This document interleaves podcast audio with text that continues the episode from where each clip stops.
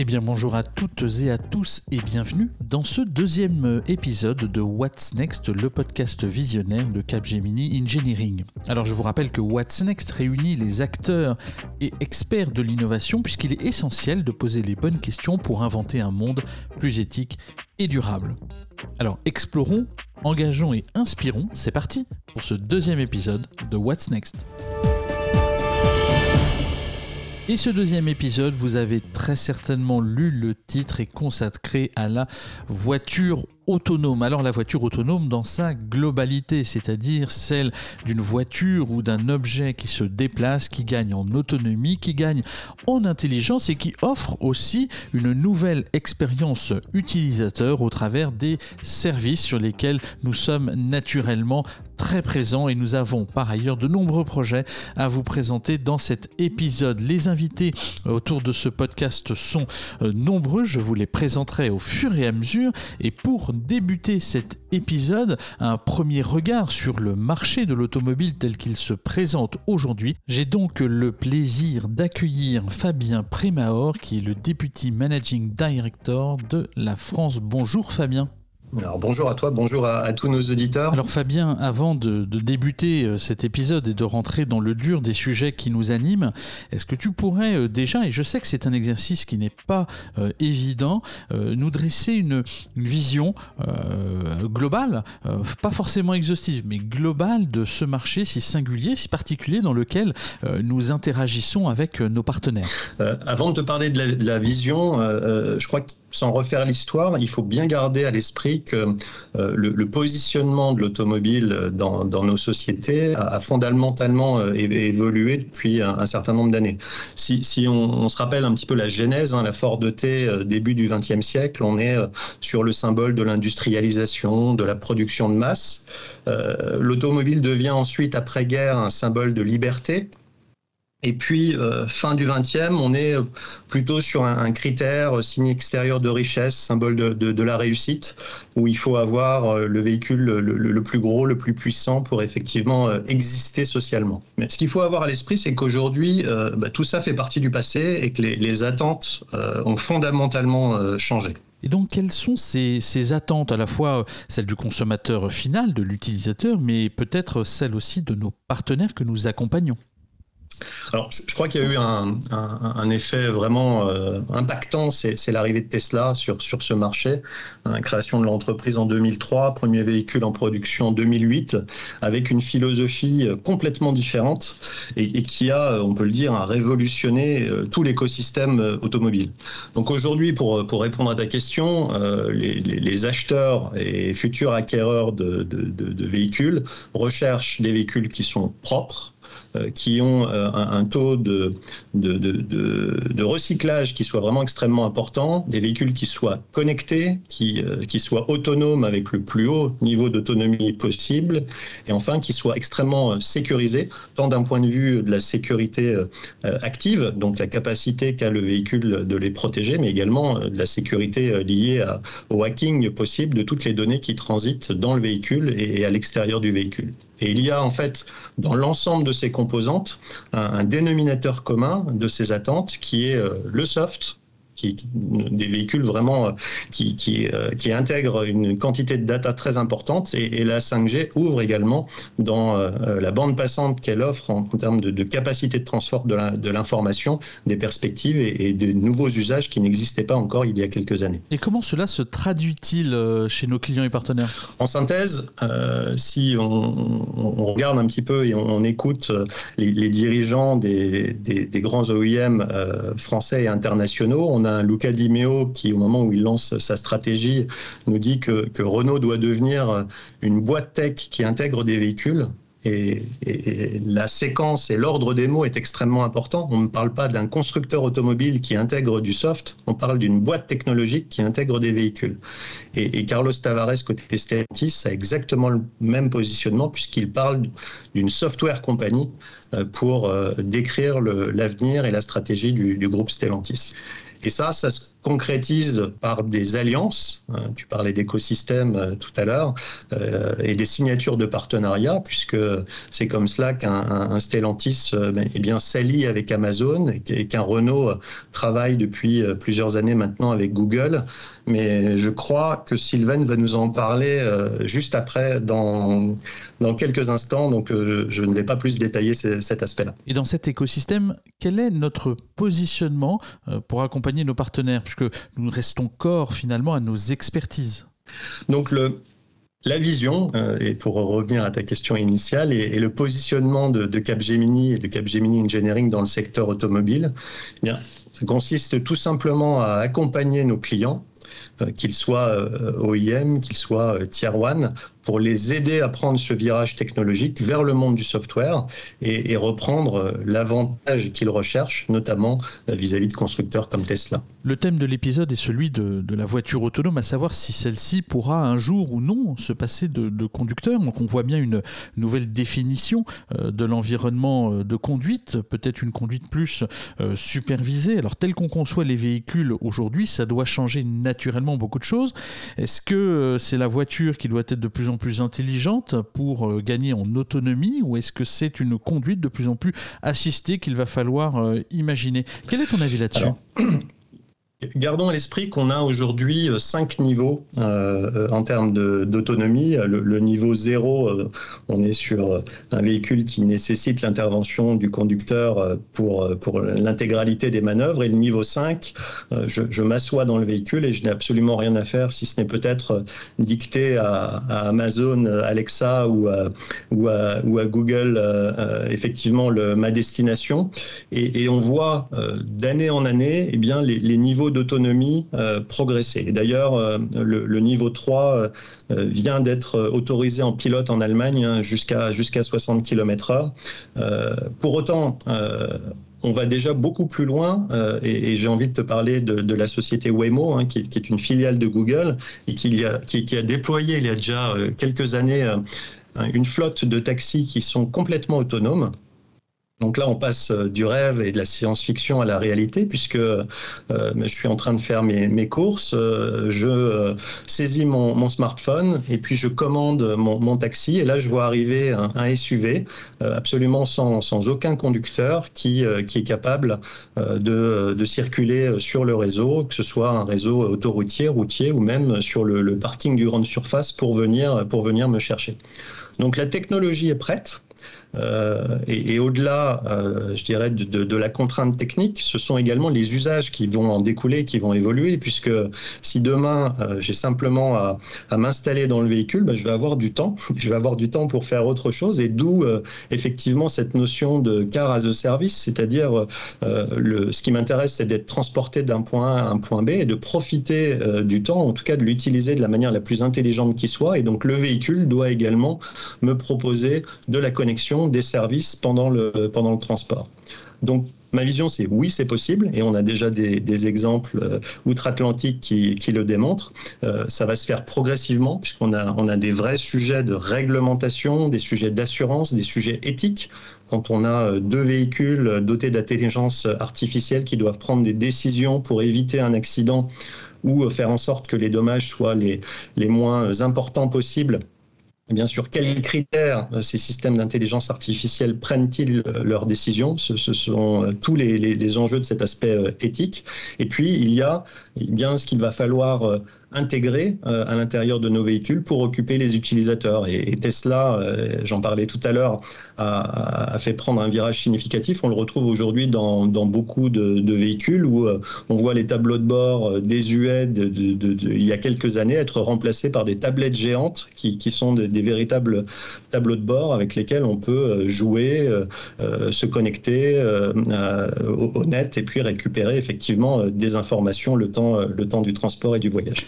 Eh bien, merci Fabien pour euh, ces premières euh, réponses qui nous permettent d'avoir une vision euh, panoramique de ce marché qui est celui de, l'automobile et finalement de cette vision dans laquelle nous évoluons au quotidien.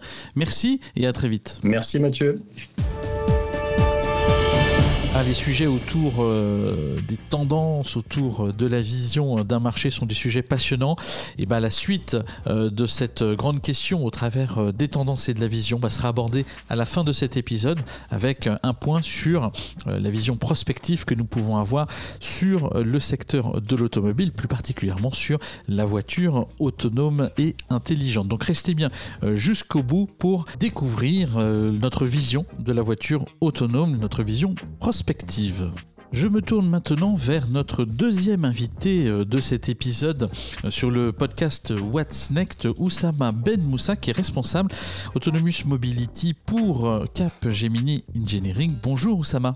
Bonjour Mathieu. Alors Oussama, toi qui as un, regard sur presque l'ensemble des projets autour de la mobilité autonome, euh, pourrais-tu nous, présenter en, quelques mots les grandes missions, les grandes typologies euh, finalement de, projets que nous menons avec euh, nos partenaires autour de ce sujet qu'est la mobilité intelligente, la voiture autonome?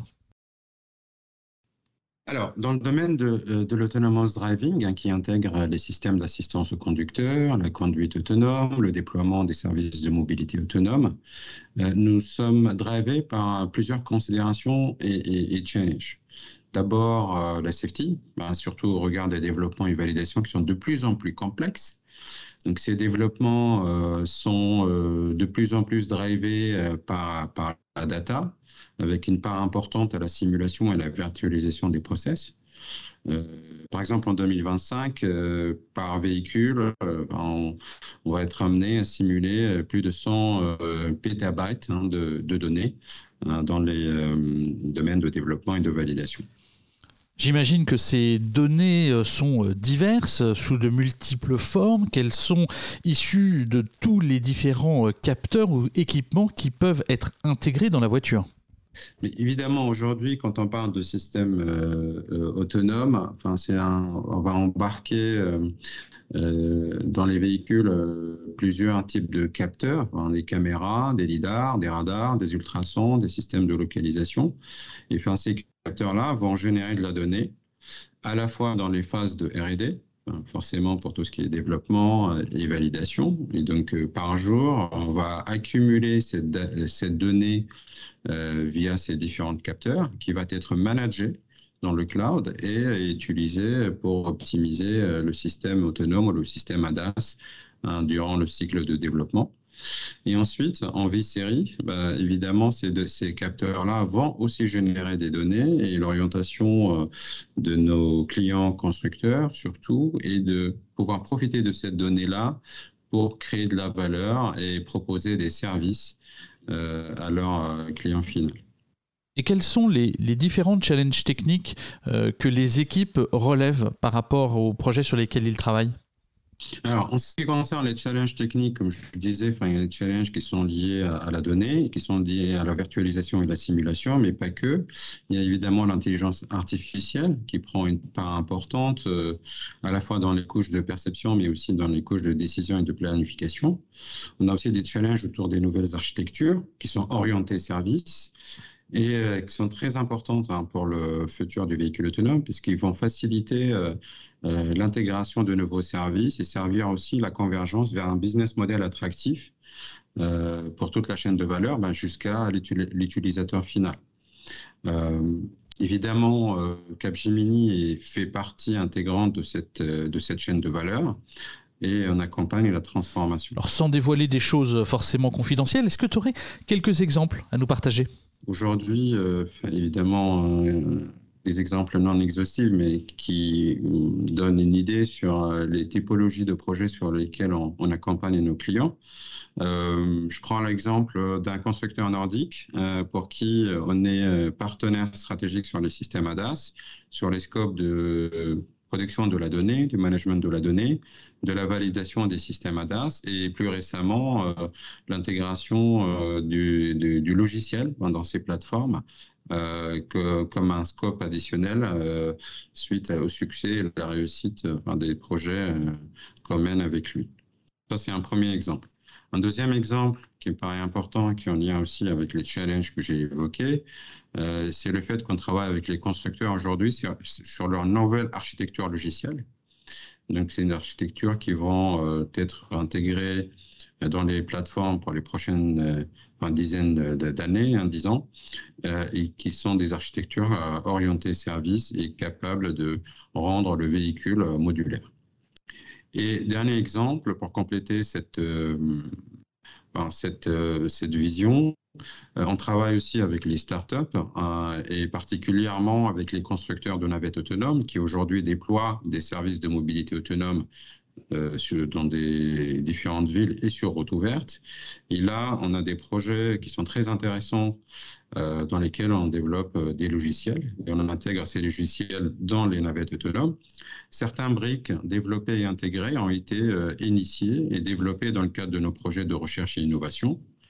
Euh, en proof of concept. Euh, ces clients euh, nous font confiance et intègrent ces briques-là dans une phase d'industrialisation sur leur navette. Et aujourd'hui, on a particulièrement un partenaire qui déploie des navettes autonomes avec des briques Capgemini développées dans le département de RI, intégrées dans ces, dans ces véhicules pour servir des fonctions comme la géolocalisation ou le management du trafic et, des, navettes autonomes. Tu fais référence euh, aux data, tu fais référence euh, aux services, c'est une redéfinition totale de la façon dont finalement l'architecture de la voiture se conçoit.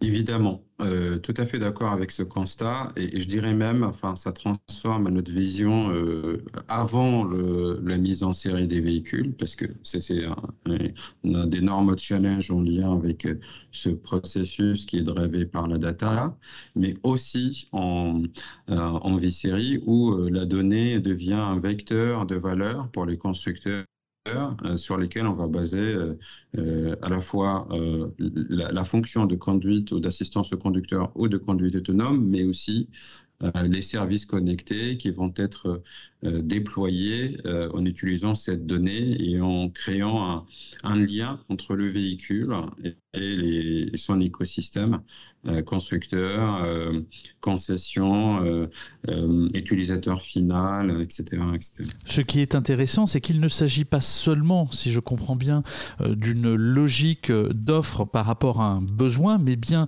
d'un accompagnement, voire même parfois et souvent de co-investissement des phases de recherche jusqu'aux phases d'innovation. Tout à fait. Euh, aujourd'hui, Capgemini Engineering est pleinement engagé hein, avec euh, avec nos clients euh, et, avec tout l'écosystème. et à ce titre-là, on a investi à plusieurs niveaux. Donc, vous avez évoqué la recherche et l'innovation. On a investi aujourd'hui dans l'innovation pour développer des assets et des nouveaux concepts qui sont mis à disposition de nos clients en tant qu'accélérateurs. Donc ça, c'est un premier niveau qui paraît très stimulant aussi pour nos équipes en interne par rapport aux nouvelles idées et nouveaux concepts qu'on développe. Et on a investi aussi pour développer des solutions euh, et des accélérateurs avec lesquels on accompagne nos clients dans le développement et la validation euh, des systèmes ADAS et de, la conduite autonome. On a, hum, on a développé une offre qui fait partie des offres intelligentes industrie hein, qui s'appelle DASV hein, pour Driving Automation Safety Validation et qui couvre tout le scope de validation des systèmes ADAS. On est également en train d'investir sur une solution qui couvre le, euh, domaine du développement des systèmes ADAS hein, avec, euh, euh, des partenaires et un partenaire majeur autour de l'ingénierie système, les architectures et les développements logiciels. Et puis également, on investit dans le software euh, qui est un investissement stratégique pour le groupe et on apporte notre vision à la softwareisation euh, et la transformation euh, de, de, nos clients dans ce domaine via des plateformes software qui vont contribuer à apporter de la valeur à nos clients, constructeurs, équipementiers, startups, software éditeurs ou hyperscalers. Et donc, on se positionne assez bien, effectivement, en acteur euh, très transverse de toute cette chaîne de valeur qui est complexe, puisqu'elle réunit à la fois euh, les sciences de l'ingénieur brute et puis celle bien entendu bah, de tout ce qui va tourner autour du digital, de l'algorithme et de ce grand mot valise dans lequel on met beaucoup de choses qui est quand même l'intelligence artificielle. Dernière question que j'aimerais te, poser, Oussama. Tu reviens du Mobile World Congress sur lequel nous avions naturellement et comme chaque année une, un, gros lieu d'exposition. Qu'est-ce que tu en ressens en termes, allez, en quelques minutes? Quel est ton, ton feedback sur le Mobile World Congress? Est-ce que l'on a pu y présenter? Puisque tu as présenté notamment quelques projets qui sont issus de, de travaux. Alors, le Mobile World Congress était un événement extraordinaire pour le groupe Capgemini, particulièrement pour Capgemini Engineering, puisque euh, évidemment c'est une forme de reprise après euh, deux années, euh, deux années où l'événement n'a pas été organisé, mais parce qu'on a rencontré énormément de clients qui viennent nous voir parce que ils ont une vision du groupe Capgemini comme un partenaire. ils attendent de nous qu'on soit partenaire de leur développement. Et à ce titre, on a présenté plusieurs solutions dans le domaine de l'autonomous driving, mais pas que, dans les services connectés, dans la 5G, dans la digitalisation et la continuité digitale, euh, tout ce qui est développement de jumeaux numériques et euh, dans les systèmes de mobilité autonome, pas que terrestres, mais aussi dans l'aérospace avec des concepts de drones. Donc, euh, c'était un événement euh, très intéressant. Euh, les clients qui, nous, qui viennent nous voir ont manifesté leur intérêt évidemment pour continuer les discussions après cet événement-là. Et les solutions qu'on a présentées ont eu un écho qui est très positif auprès de toute la chaîne de valeur hein, que, que j'ai citée auparavant. Eh bien, merci Oussama pour toutes euh, ces réponses et euh, tu fais parfaitement le lien. Ça va nous permettre d'aller maintenant à la rencontre de nos chercheurs et de nos talents sur quelques projets de recherche et innovation. À très vite Oussama. Merci Mathieu. Et quand on parle de recherche et innovation euh, autour de la voiture autonome, un programme ressort parmi les huit programmes que compose la recherche et innovation euh, chez Capgemini Engineering. Il s'agit euh, du programme Future of Mobility et plus particulièrement celui qui s'intéresse aux mobilités terrestres. J'accueille donc Michel Jaël qui va nous présenter son programme. Bonjour Michel. Bonjour Mathieu. Et pour ceux qui ne connaissent pas le programme Future of Mobilité Terrestre, est-ce que tu pourrais nous le présenter en quelques minutes? Alors, notre, euh, le programme Mobilité Terrestre est articulé autour de trois grands axes. Donc, le premier, c'est la réduction de l'empreinte environnementale. Donc, on connaît tous les enjeux euh, écologiques auxquels on est confronté aujourd'hui. Et dans, dans cette thématique, ce qu'on cherche à faire, c'est aussi bien à optimiser donc, la chaîne de traction de nos véhicules, qu'ils soient euh, automobiles ou ferro, euh, que de voir comment on peut alléger ces véhicules tout en conservant les propriétés mécaniques euh, qui sont nécessaires à leur bon fonctionnement. le second axe, c'est le développement de systèmes plus autonomes et intelligents. Donc, bien entendu, dans cet axe, on traite de véhicules autonomes, mais on réfléchit aussi au comportement du conducteur ou à une mobilité à la demande dans le cadre du ferroviaire. Et enfin, la troisième euh, thématique du, programme est l'enrichissement de l'expérience utilisateur. Où là, on va se poser la question de comment on peut replacer l'utilisateur des transports, encore une fois, ferro et auto, au centre euh, de l'utilisation la notion même d'intelligence artificielle euh, est quelque chose de totalement transverse, j'imagine, dans ton programme et les différents projets qui le composent. Oui, l'intelligence artificielle, elle intervient à tous les niveaux, puisqu'elle peut intervenir bah, dans l'enrichissement de l'expérience utilisateur. Euh, on va essayer euh, d'utiliser au mieux les données qui seront captées des utilisateurs pour être au plus proche de leurs besoins, comme euh, au niveau de la gestion, que ce soit du powertrain ou que ce soit de l'optimisation euh, de la mécanique, où là, à nouveau, on va euh, essayer d'utiliser les données qui sont déjà existantes pour avoir les, les algos les plus optimisés possibles.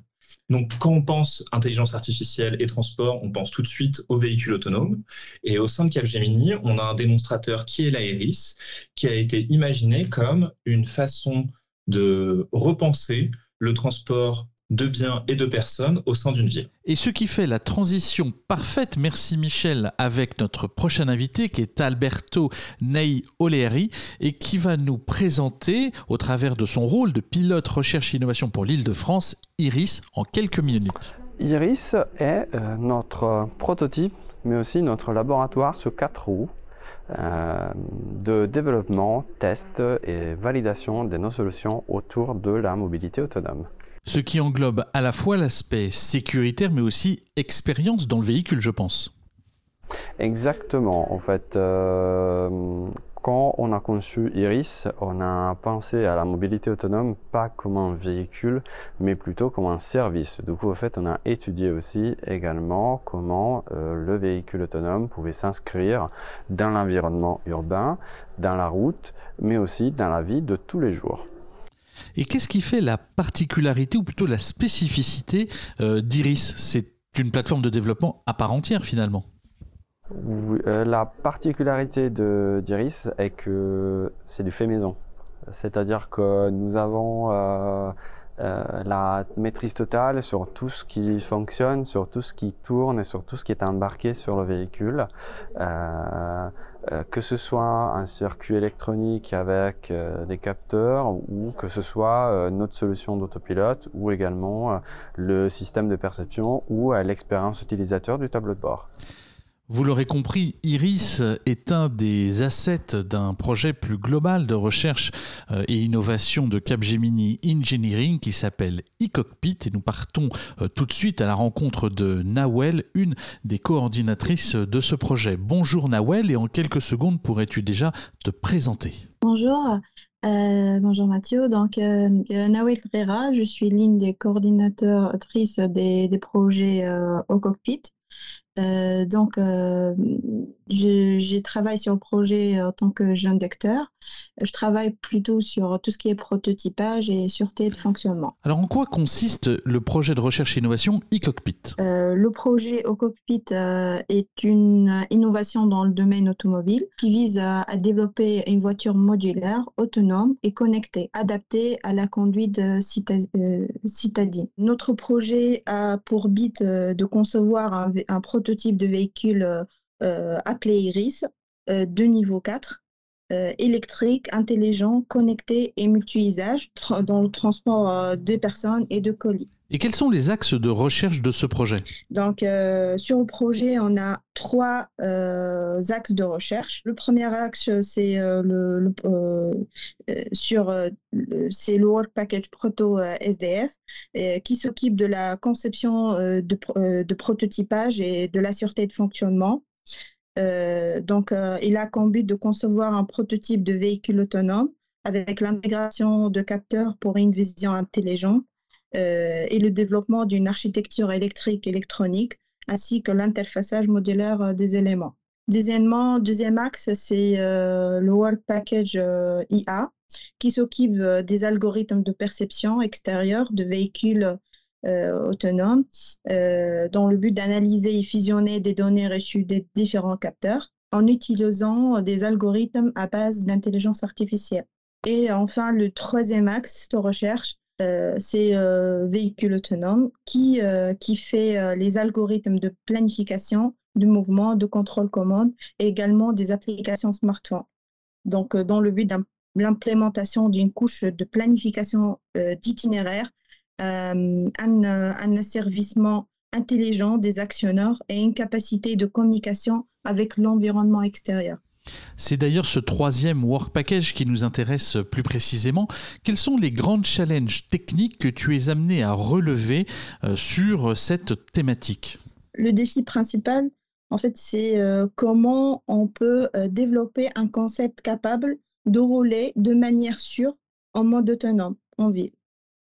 Euh, et aussi euh, comment adapter euh, l'architecture hardware-software pour pouvoir supporter la capacité de, véhicules autonomes avec les différents use cases développés, l'autopilote, l'automated valet parking, le remote driving.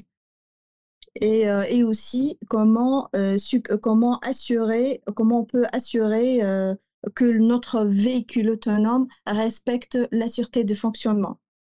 Euh, la sûreté de fonctionnement euh, sont, très difficiles euh, sur les véhicules autonomes puisque les normes qui sont utilisées dans l'industrie, notamment le norme ISO 26262, ne sont pas adaptées tout sur, tout, tout sur les véhicules autonomes.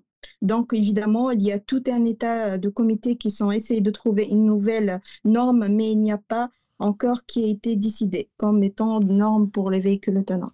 Naturellement, je pense que ce type de projet est euh, un challenge technique en soi de réunir à la fois le hardware et le software. Exactement, parce que le véhicule autonome euh, fait l'appel à différents domaines scientifiques et techniques.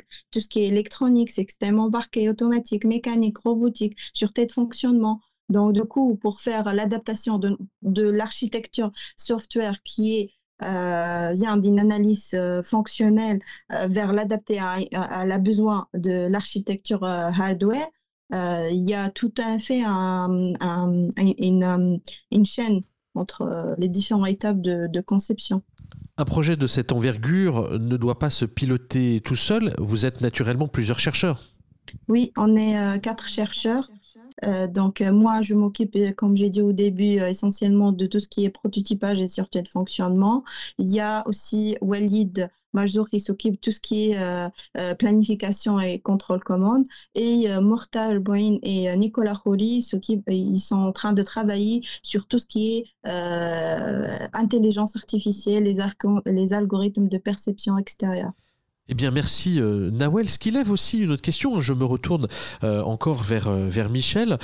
naturellement, Michel se pose ces sujets de, de lever hein, tous ces freins technologiques, cette convergence, on en a parlé, entre ce qui va relever du software et le hardware, hein, tout ce qui va être embarqué dans la voiture. Il y a aussi quand même, à mon avis, des freins d'ordre législatif qui émanent du, du, régalien pour faire rouler ces véhicules autonomes. Comment est-ce qu'on anticipe également cette partie-là? Oui, c'est un des problèmes euh, qu'on va rencontrer parce que si on peut, si la technique nous permet de mettre en place, de mettre sur route des véhicules autonomes, la législation aujourd'hui euh, n'est pas suffisante pour le, le, permettre. Et donc, euh, nous, on essaye de devancer un petit peu cette problématique en lançant un projet qui s'appelle ADL et dont l'objectif est de d'évaluer comment on peut valider un véhicule autonome dans son ensemble. Donc comment on va être capable de dire si euh, le véhicule peut rouler sur la route. Donc ADL, c'est pour euh, Autonomous Driving License. Donc comment on va pouvoir donner un permis de conduire à un véhicule. Donner un permis de conduire à un véhicule. Voilà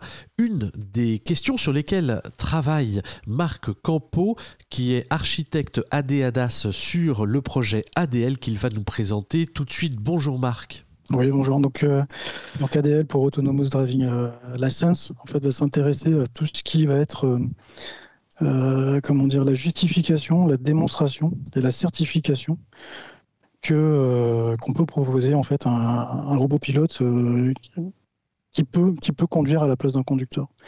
Donc, qu'est-ce que ça veut dire effectivement conduire à la place d'un conducteur pour un, pour un automate ben, Le cahier des charges, pour le moment, il est plutôt simple, c'est-à-dire qu'il faut être meilleur que, euh, que les conducteurs actuels.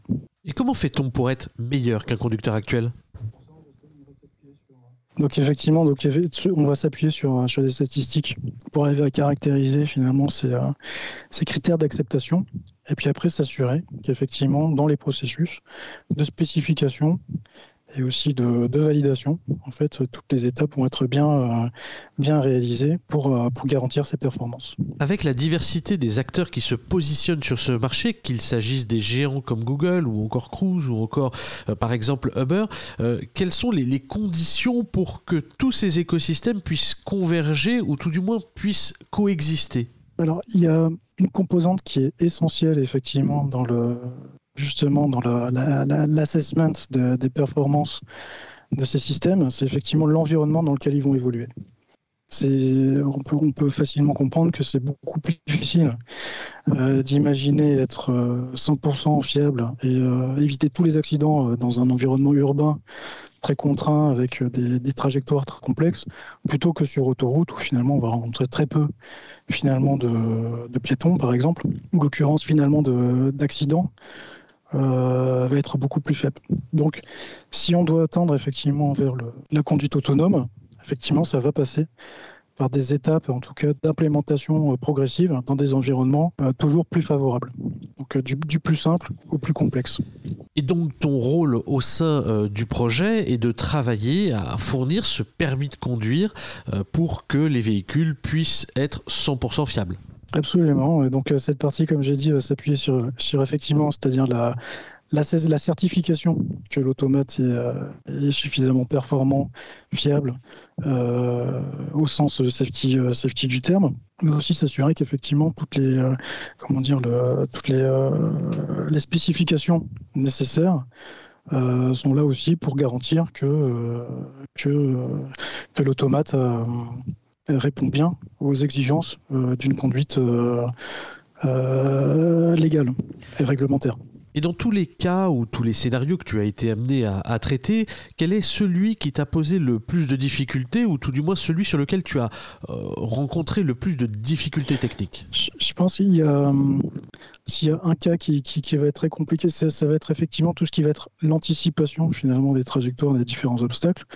Donc on va rencontrer effectivement une des, des problématiques majeures, ça va être de garantir qu'effectivement tous les obstacles euh, pouvant entraîner une collision, par exemple, sont, bien détectées. Donc toutes les conditions, euh, on va dire, euh, limites, que ce soit en termes de, comment dire, de climat, ce qui pleut, ce qui neige, etc., vont gêner ces, performances. Donc effectivement, ça, c'est quelque chose qu'il faut, qu'il faut savoir appréhender, quitte effectivement à inhiber l'automate quand les conditions ne sont plus remplies. Mais ça va être aussi finalement, enfin, intelligemment prédire finalement euh, la, trajectoire de ces différents intervenants pour pouvoir réagir euh, au bon moment. Et on voit bien encore une fois, même euh, si la voiture gagne en autonomie, la place de l'humain reste prépondérante.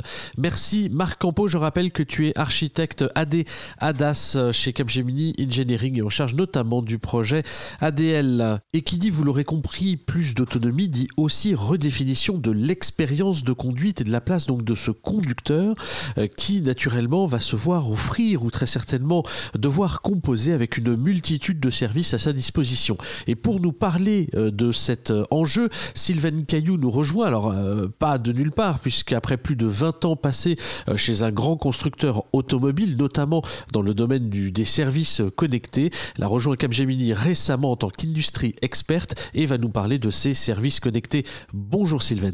Bonjour.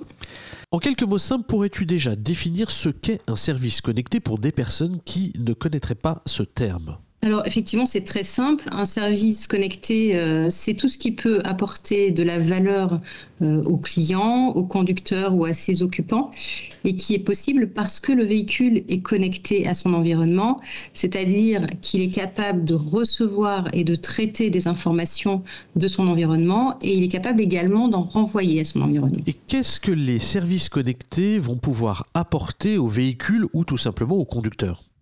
Tout, ça va tout changer, euh, non seulement pour le conducteur, mais aussi pour les autres occupants euh, du véhicule. Euh, le fait de déléguer la conduite à un véhicule intelligent va complètement transformer l'expérience de vie à bord. elle va apporter une nouvelle tranquillité d'esprit, puisque le déplacement sera plus sûr, mais elle va également apporter une expérience plus riche. le conducteur pourra reporter son attention sur son environnement au lieu de se concentrer sur sa conduite. Ça sera une expérience également plus ludique, euh, car les interactions entre les occupants du véhicule seront facilitées, et même avec euh, les occupants des autres véhicules. Et peut-on dire que finalement, un véhicule autonome rend un conducteur plus serein? Oui, et ce qui est notable, euh, c'est que c'est la sécurité qui reste la principale préoccupation des clients, au-delà de tout ce qu'on peut leur apporter avec euh, ces nouvelles technologies. Grâce au véhicule autonome, euh, le trajet sera plus sûr, puisque le véhicule sera capable d'anticiper, de prévenir et même d'assister le déplacement. Euh, il va par exemple être capable de détecter non seulement des défaillances mécaniques, mais également des défaillances dans le comportement du conducteur, puisqu'il y aura de nombreux capteurs qui pourront détecter une somnolence, une perte de contrôle de la trajectoire et réagir pour corriger et éviter un accident. Et puis euh, le véhicule autonome est complètement connecté à son environnement. Euh, il voit et même il anticipe euh, des obstacles, hein, des incidents, et donc il va être capable de prendre en compte euh, l'état de la route, le trafic, les conditions météorologiques, la disponibilité des bandes de recharge électrique. Et toutes ces informations, toutes ces datas, il est capable de les traiter et d'adapter le comportement et les réglages du véhicule. Pouvoir régler sa vitesse, ses accélérations, replanifier également ou adapter son itinéraire en temps réel. Donc tout ça, ce sont des préoccupations dont va se libérer le conducteur. Cette intelligence artificielle, qui pourra s'incarner dans l'assistant virtuel par exemple, lui permet d'être complètement pris en charge et de se reposer sur son véhicule pour autant qu'il lui fasse confiance. Donc évidemment, il faudra qu'il soit certain de la fiabilité de ces algorithmes. Alors on a parlé il y a quelques minutes, euh, justement, tu fais lien avec le projet euh, ADL, qui est un de nos projets de recherche euh, qui donne presque le permis de conduire au véhicule lui-même, puisque c'est cette notion de, confiance intrinsèque hein, qui est nécessaire aujourd'hui dans dans le développement à la fois du véhicule autonome, mais, mais aussi très certainement finalement pour ce conducteur qui va être plus disponible, euh, qui va rechercher une expérience et qui va euh, très certainement euh, passer de la conduite supervisée à la conduite assistée et à la conduite presque gamifiée. Exactement. ce temps libéré, il va pouvoir le mettre à profit pour enrichir son expérience du voyage, notamment grâce au système d'infotainment. les voyageurs pourront par exemple s'intéresser aux lieux qu'ils traversent, découvrir les sites touristiques qui sont présents sur son itinéraire grâce à la réalité augmentée. Le véhicule euh, pourra identifier, reconnaître un POI et aller chercher des informations pour apporter du contenu euh, aux conducteurs ou aux occupants de la voiture.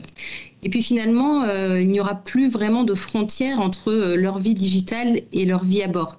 Ils vont pouvoir retrouver toutes leurs applications, leurs réseaux sociaux et également, comme tu le disais, leurs jeux favoris. Euh, avec la puissance euh, qui est développée maintenant sur les nouvelles plateformes et, la qualité des écrans également, euh, les voyageurs pourront jouer avec l'équivalent de la dernière génération des consoles de jeux. Ils pourront jouer ensemble et en réseau euh, également avec les occupants d'autres véhicules.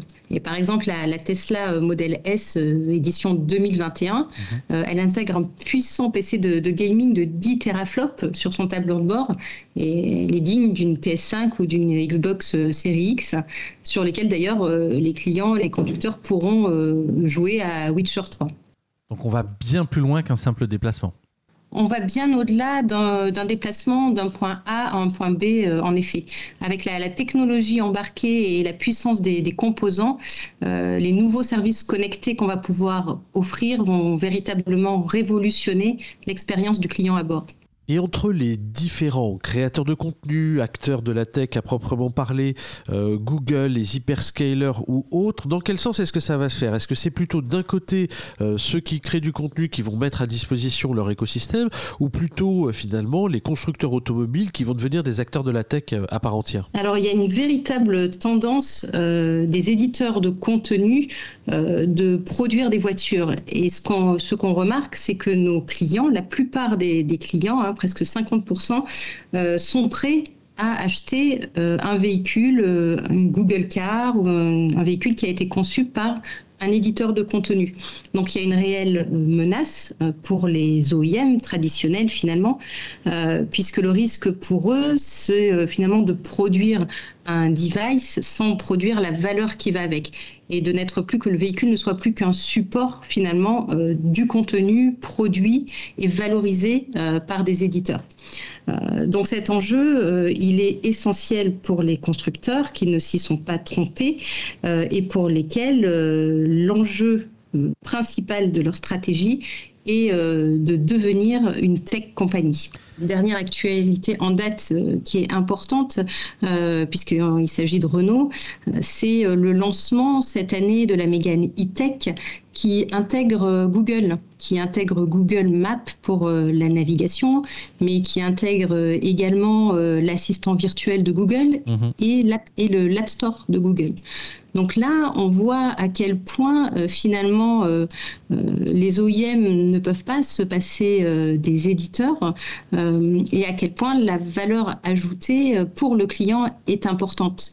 Euh, puisque ce qu'on cherche à faire, c'est à éviter la rupture entre sa vie digitale off-board et sa vie digitale on-board. On-board, off-board, moins de ruptures. On sent le parcours euh, seamless pour reprendre quelques buzzwords. En tout cas, nous voyons bien encore une fois le continuum qu'il y a et la place prépondérante de l'expérience utilisateur dans ces objets de mobilité de plus en plus autonomes. Merci Sylvain pour cet apport et il est l'heure maintenant de passer à l'invité extérieur sur la tribune offerte à nos partenaires ou experts qui viennent nous apporter un point de vue sur la thématique du jour autour de la durabilité. C'est parti. Et pour répondre à la question, une conduite autonome signe-t-elle l'arrivée euh, d'une conduite moins énergivore, plus green, plus éthique et durable? J'ai le plaisir d'accueillir Lamia Amou, qui est responsable innovation Lab Urbanopolis du groupe RATP. Bonjour Lamia, c'est parti, c'est à toi. C'est un vaste sujet, effectivement. C'est un sujet qui intègre la vision technologique, la vision prospective de ce que ce devrait être la conduite autonome demain. Euh, nous espérons tous que les constructeurs euh, suivent cette vision, parce que nous, on est opérateurs et on travaille conjointement avec les constructeurs, avec les, startups, avec les, chercheurs euh, qui travaillent sur le sujet. Euh, en effet, la durabilité est un axe majeur et c'est vraiment euh, l'axe autour duquel nous travaillons tous et pas que la RATP, c'est-à-dire vraiment tous les opérateurs et tous les, euh, tout, l'écosystème mobilité. Hein. Quand on parle d'autonomie de véhicules, c'est pas que les bus ou les métros. Il y a aussi tout ce qui est aéronef, tout ce qui est bateau, tout ce qui tourne autour de la mobilité. C'est un sujet, l'autonomie, c'est euh, pour moi, un, paradigme qui intègre d'une part les capteurs, euh, que ce soit les capteurs embarqués, mais les capteurs au sol, euh, l'environnement, et puis la connectivité avec tous les écosystèmes existants, que ce soit, on prend un exemple de météo, lorsqu'il fait très chaud ou lorsqu'il fait très froid. c'est les deux extrêmes qui font qu'on consomme beaucoup d'énergie ou on, on, produit beaucoup de chaleur. Donc, dans les deux cas, l'intelligence d'un véhicule autonome, parce qu'un véhicule autonome n'est pas seulement le véhicule qui n'a pas de conducteur, qu'on soit bien euh, en phase avec la, question, puisque nos, nos, lois aussi euh, sont en train d'évoluer euh, avec l'évolution et l'arrivée de ces technologies sur notre territoire. Et ces lois-là évoluent dans le bon sens, heureusement. Ça prend un peu de temps, sinon on ne les appellera pas les lois. Et, de ce fait, on intègre aussi cette vision euh, euh, sociétale qui est l'acceptabilité euh, par la société du fait d'avoir des véhicules autonomes ou d'avoir l'autonomisation, ne serait-ce que dans les systèmes de supervision, d'hypervision sur nos espaces. Donc effectivement, la durabilité est un axe majeur. On prend en compte tous ces facteurs dont j'ai parlé et on réfléchit avec les constructeurs de manière à intégrer le poids embarqué dans le véhicule parce que typiquement lorsqu'on a beaucoup de monde qu'on transporte euh, aux heures de pointe, euh, bah, un, poids veut dire une traction, veut dire une énergie, veut dire derrière euh, une consommation énergétique. cette consommation, comme on connaît très bien notre belle ville Paris, on a des montées, des descentes et, et, et ben, quand il y a une pente, on va consommer beaucoup plus. Bon, les, nos camarades d'autres métiers, euh, c'est des choses qu'on ignore lorsqu'on est usager euh, des, transports. Et, donc, tous ces facteurs-là, on les intègre et ce qui nous amène derrière à réfléchir aussi à infrastructures embarquées. Typiquement, le câblage, c'est quelque chose à laquelle on ne parle pas beaucoup mais euh, un bus embarque des kilomètres de câbles à l'intérieur.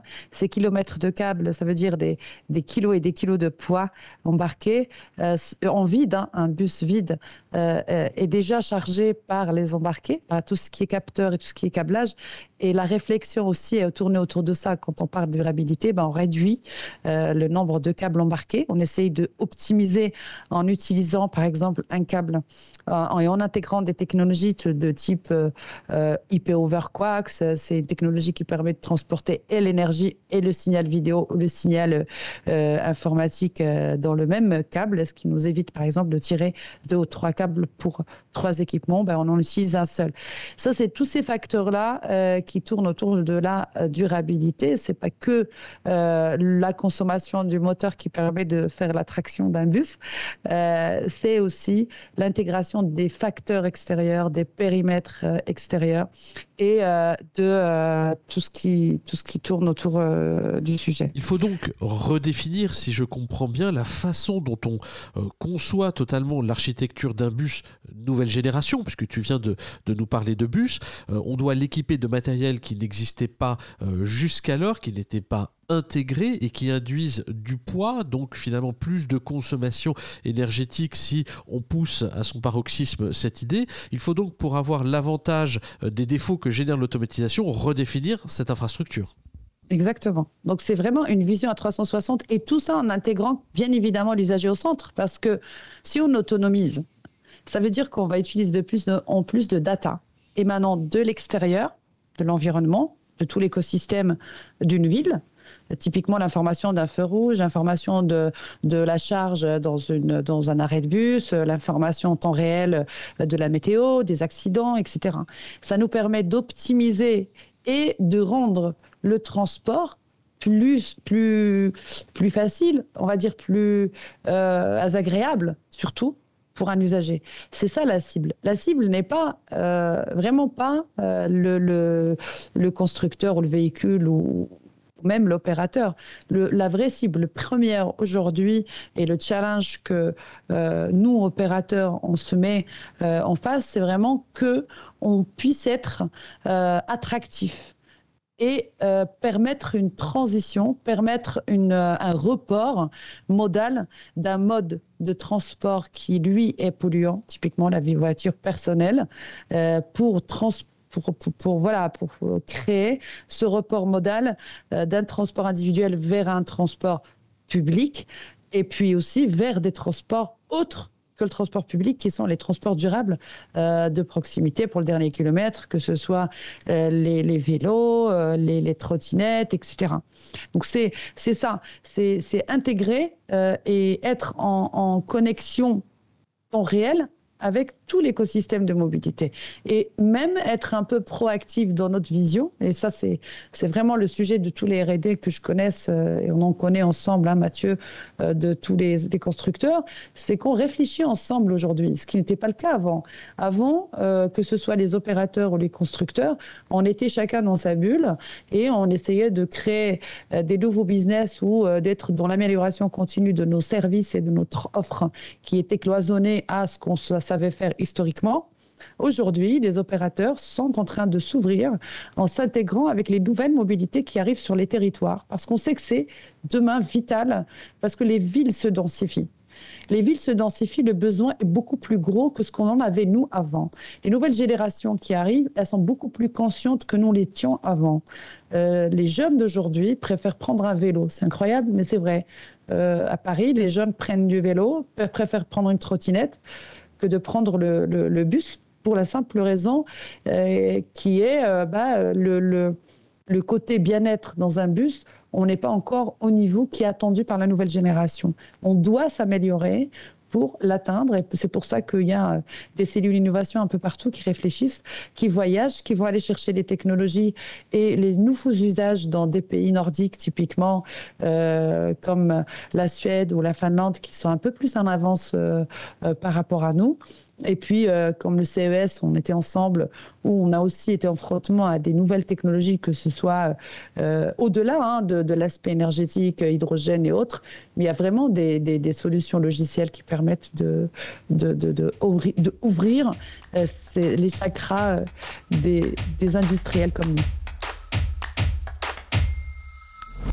Eh bien, merci euh, Lamia d'avoir euh, répondu euh, à cette question qui effectivement n'est pas forcément facile puisqu'elle englobe, et vous l'avez compris, énormément de facteurs. Pour terminer cet épisode autour de la voiture autonome et de la place du conducteur dans ce véhicule du futur, nous allons partir à la rencontre de Pascal Fayard qui est responsable de la business transformation du secteur auto chez Capgemini Engineering qui pour nous va répondre à cette question de notre vision euh, de cette place du conducteur dans les véhicules du futur. Bonjour Pascal. Alors, je pense que le premier point qu'il faut, euh, qu'il faut retenir, c'est que euh, une voiture et en fait la relation qu'il y a par, par rapport à l'humain, c'est que l'humain attend en fait trois points en ce que j'appelle le contrat de base d'une automobile. C'est-à-dire la question de la, sûreté, la sûreté de fonctionnement, la question de la fiabilité et la question de la robustesse. C'est un peu comme dans la pyramide de Maslow, euh, les éléments les plus, les, plus, les plus bas, mhm. sur lesquels doit s'appuyer en fait toute la relation par rapport à l'humain on est tous, euh, on a tous la même relation. Si euh, on se sent pas euh, en sûreté dans un véhicule, si on sent pas qu'il est fiable ou robuste, tout ce qu'on va pouvoir imaginer autour, on va se mettre en retrait. Donc la première chose dans la relation à l'automobile, mais c'est vrai aussi pour tous les objets mécaniques. Hein, ça peut être, c'est vrai pour le train, c'est vrai pour pour l'avion. C'est sûreté de fonctionnement.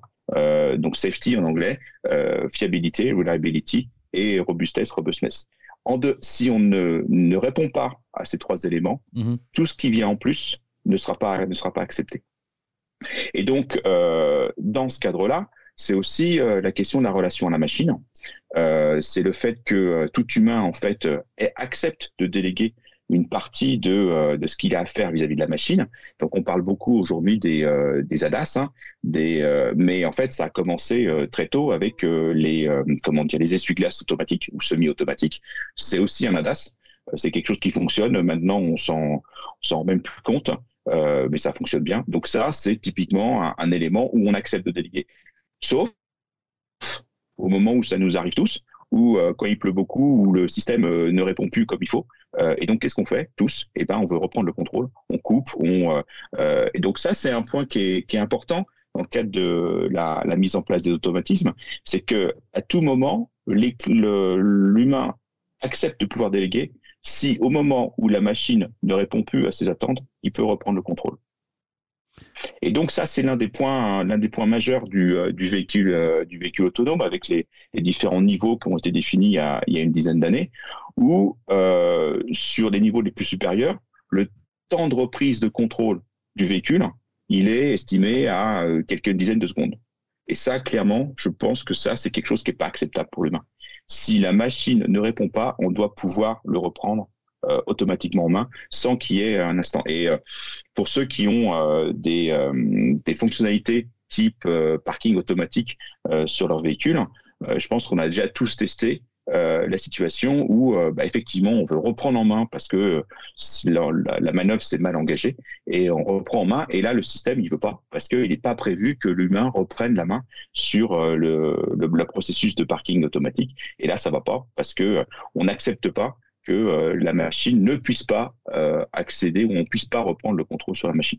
Donc ça c'est euh, c'est la place de l'humain elle est là c'est donc derrière il y a plein de il y a plein de choses en fait conceptuelles et un peu comment dire émotionnelles. Derrière, c'est le contrôle de l'homme sur la nature avec la machine. C'est la notion de gros bouton rouge qu'on a dans toutes les grandes machines, dans les usines, on a ces gros boutons rouges pour pouvoir reprendre le contrôle.